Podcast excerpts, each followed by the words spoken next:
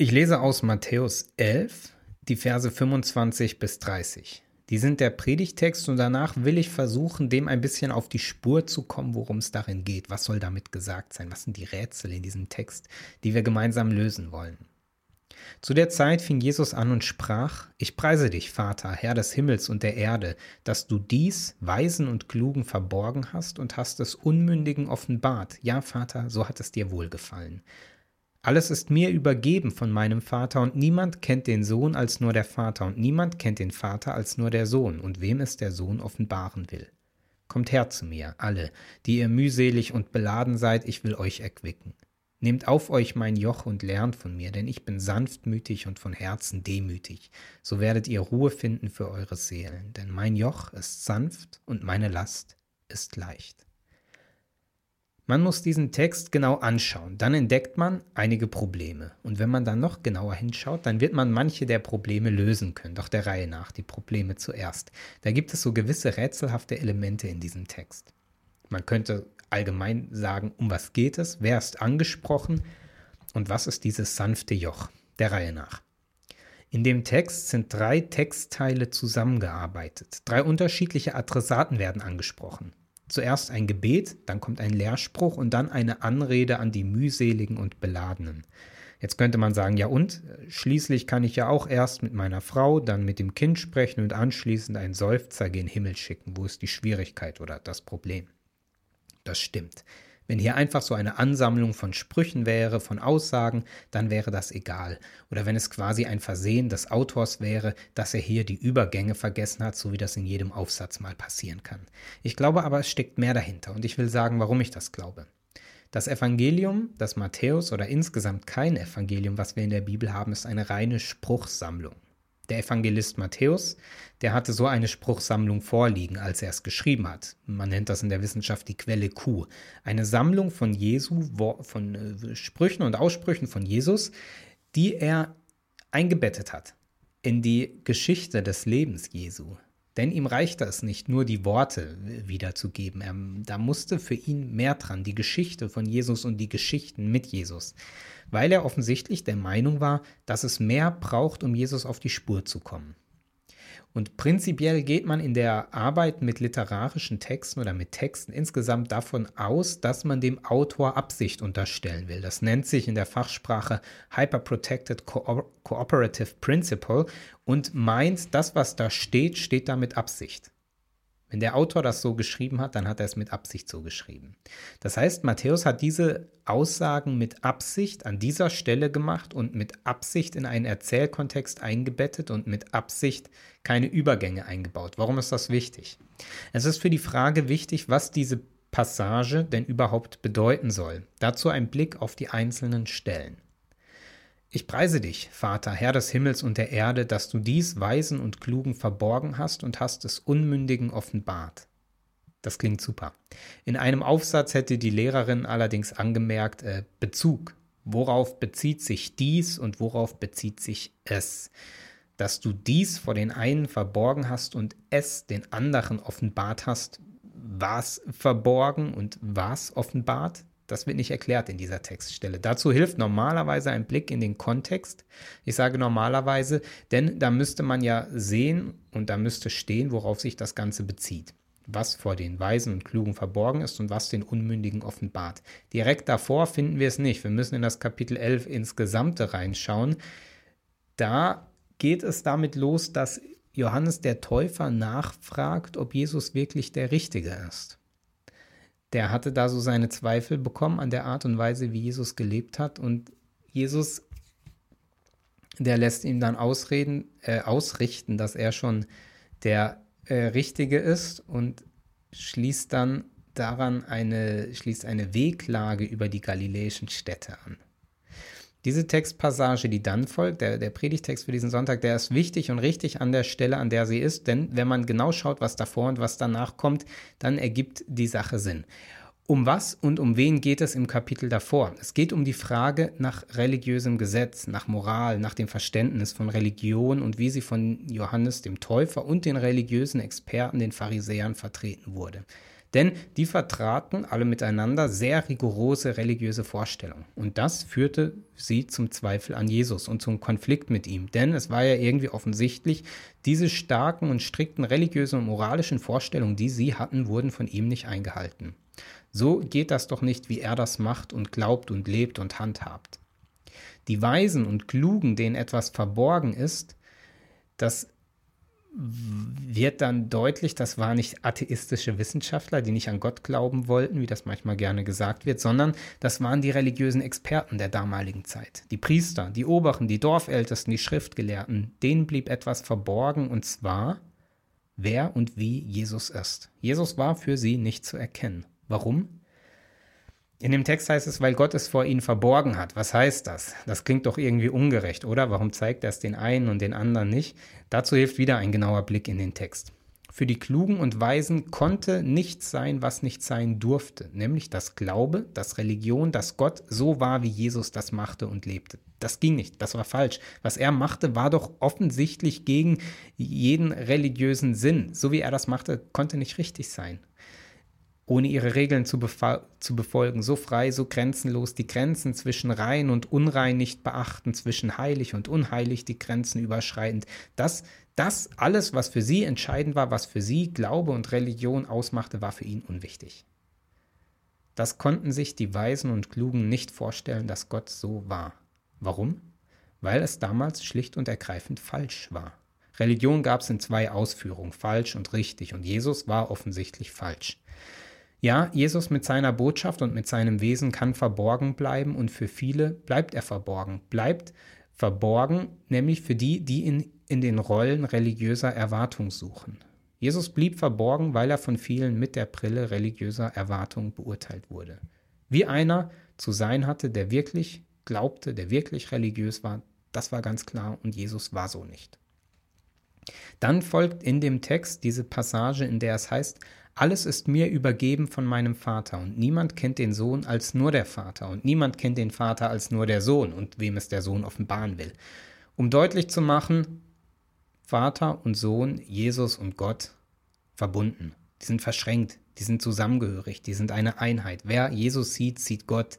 Der sieht, wie Gott ist. Und wie Gott ist, das zeigt sich in Jesus. Das wird hier bekräftigt in diesen miteinander verschränkten und sich wiederholenden Sätzen. Jesu Ziel war es nicht, verborgen zu bleiben, aber es war die Konsequenz seines Seins. Um nicht verborgen zu sein, für die religiös Führenden damals, da hätte er so sein müssen, wie sie dachten, dass er sein muss. Dann hätte er so sein müssen, wie sie dachten, dass Gott ist. Und so war Jesus nicht, er war anders. Und dadurch, dass er so war, wie er war, dass er über diese Grenzen und Regeln und Beschränkungen hinwegging, dadurch, dass er sich zu den Sündern gesellte, blieb er für sie verborgen. War nicht zu erkennen, weil es in ihren Augen falsch war, die falsche Art, Glauben zu leben. In anderen Worten, Jesus sagt, ich tue, was ich tue, weil ich eins mit Gott bin. Was ich tue, ist von Gott. Weil ich tue, was ich tue, erkennen manche mich nicht. Gott hat es verborgen, nicht aus Bosheit, sondern weil Gott sich in Jesus zeigt.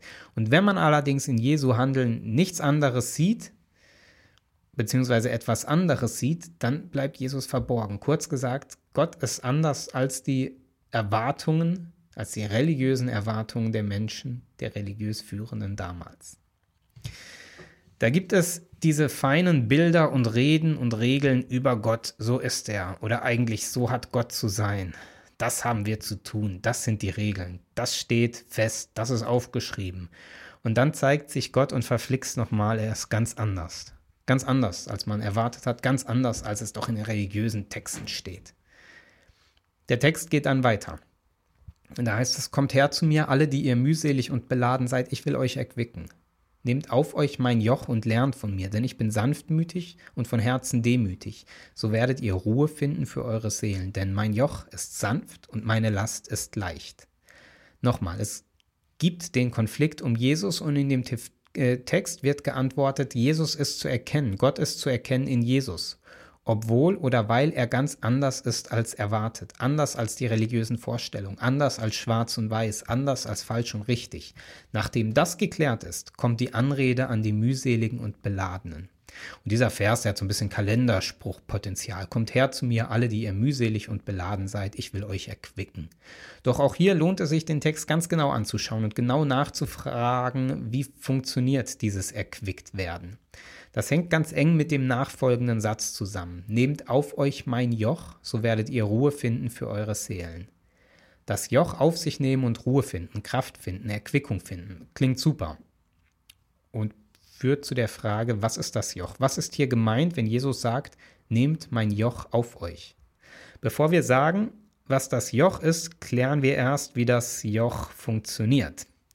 Ein Joch, das wird entweder einem Tier oder zwei Tieren, bisweilen auch Menschen, auf die Schultern gespannt oder gelegt, um Lasten zu transportieren. Man kennt das vielleicht von, von Bildern und an vielen Stellen auf der Welt war das lange Zeit ähm, eine übliche Methode, wenn zum Beispiel Wasser ähm, äh, Eimer transportiert werden sollten, dass man so einen Balken sich auf die Schulter legte und ein Eimer an der anderen Seite also auf, auf jeder Seite ein Eimer und dann war eine Gleichverteilung des Gewichts gegeben und man konnte schwere Lasten tragen. Bei Tieren läuft das ähnlich.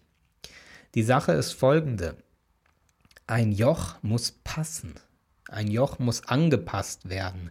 Sonst ist das ein, ein kurzes Vergnügen, damit etwas zu transportieren, sowohl für Mensch als auch für Tier. Wenn das nicht ausgeschliffen ist, wenn das drückt und Kanten hat und sich in die Schultern und in den Hals und auf den Rücken, wenn sich das da reinbohrt, dann wird man nicht sonderlich weit kommen. Ein Joch muss passen, sonst funktioniert das nicht. Außerdem, wenn das Gewicht, das gezogen oder getragen wird, zu groß ist, zu schwer, dann wird es auch nicht gehen. Wenn beides nicht passt, Joch und Gewicht, dann geht das nicht. Dann wird man die Last nicht bewegen können. Das Joch, das ist nicht nur ein Bild aus der Landwirtschaft, sondern das wurde auch im Alten Testament oft als Bild verwendet für Unterdrückung. Hier in diesem Text wird aber betont, das Joch ist sanft, leicht, man kann es lernen, es erquickt, es führt die Seele zur Ruhe. Also keine Unterdrückung hier gemeint, sondern eine andere, eine neue Bedeutung, die Jesus der Sache gibt. Welche? Was ist das Joch? Das Joch ist etwas, was einem auferlegt wird und es wird gesagt, etwas, was man lernen kann. Hier ist also mit dem Joch Jesu Lehre, seine Botschaft gemeint, das, wofür und wie er lebte. Man könnte es dann so formulieren, meine Lehre ist leicht, meine Forderungen sind sanft. Meine Art, Religion zu leben, Glauben zu leben, Beziehung zu Gott zu leben, ist leicht, ist sanft. Ich finde das spannend, weil ich finde, dass dieser Aspekt oft gerade nicht betont wird. Gerne wird gesagt, wie anspruchsvoll, wie schwierig, wie überfordernd vielleicht auch Jesu Lehre, seine Ethik mit Feindesliebe und Nächstenliebe und so weiter ist. Und dann, dass man es sowieso nicht schafft und nicht schaffen kann. Hier wird das Gegenteil gesagt. Leicht und sanft, ein Gegenakzent. Und jetzt die Frage, war es wirklich sanft und leicht seine Lehre, seine Art zu glauben? Immerhin führte sie ja dazu, dass man Jesus töten wollte. Was heißt leicht und sanft? Zwei Beobachtungen dazu. Der Predigtext, der steht zwischen der Frage, ist Jesus der Richtige oder ist er richtig? Und zwei sehr wichtigen Episoden, die unmittelbar danach kommen, wie eine Illustration von Jesu Lehre. Die erste ist, er isst mit seinen Jüngern. Korn von einem Feld, frisch geerntet und schwupps gegessen, von der Hand in den Mund. Problem an einem Sabbat. Er macht das an einem Sabbat. Das war verboten. Das war ein religiöses Gebot. Super verboten. Aber die Jünger und Jesus waren hungrig. Jesus sagt, ich bin Herr über die religiösen Gebote. Direkt danach wird erzählt von Matthäus eine weitere Episode. Ein Mann mit einer kranken Hand. Jesus heilt ihn. Am Sabbat. Das war das Problem, denn das war verboten. Das war ein religiöses Gebot. Das war super verboten, weil keine Lebensgefahr bestand. Aber das Bedürfnis dieses Menschen und Jesu Erbarmen mit diesen Menschen, das war ihm wichtiger als das Gebot. Religion, Glaube ist um des Menschen willen da, nicht um Gottes Willen. Glaube und Religion, das kann wie ein Joch sein, wenn man eine Standardgröße mit normiertem Gewicht hat. Standardgröße von Joch und das kann zufällig passen oder eben nicht. Ein sanftes Joch ist das nicht sondern das muss passen, muss angepasst werden für den Menschen, der es trägt. Vielleicht kann man diesen Gedanken übertragen und sagen, Glaube, wovon Jesus spricht, Leben im Glauben an Gott, das passt nicht von der Stange. Das gibt es nicht normiert. Das muss passen, ja vielleicht sogar angepasst werden. Oh, das klingt jetzt fast schon nach Beliebigkeit. So als könnte man sich einfach alles rauspicken oder wie? Naja, Jesus war nicht beliebig, aber er hat Werte umgekehrt. Der Mensch, der mühselige und beladene Mensch, dem gilt sein Interesse, seine Zuwendung. Glaube ist gerade keine weitere Last, die niederdrücken soll, sondern Ort und Raum, in dem das Leben sich entfalten kann. Aus Ruhe, nicht aus Zwang, Kraft findet. Damals haben die Weisen und Klugen Jesus nicht in reglementierten, fixen Abläufen und feststehenden Lehrkonstrukten gefunden. Sie haben ihn bei und mit den Mühseligen gefunden, dort, wo man Gott nicht erwartete. Man hat Jesus, man hat Gott da gefunden, wo es um die Menschen ging. Die Menschen mit ihren Fragen, die Menschen mit ihrem Suchen, die Menschen mit ihren Problemen, mit ihren Krankheiten, mit ihrem Hunger, mit ihrem Lebensdurst. Und Jesus ist ihnen begegnet. Nicht in Form von feststehenden Reglementierungen, von einem Standardjoch, was einem einfach aufgesetzt wird. Hier, nimm, glaub das, mach das, dann passt es, sondern Jesus ist ihnen begegnet, indem er gesagt hat, mein Joch, meine Lehre ist sanft, die passt, die kann passend werden indem er den Menschen in ihren individuellen Sorgen und Nöten und Fragen begegnet ist. Ich finde, das macht Mut. Mut zu sagen, das passt. Amen.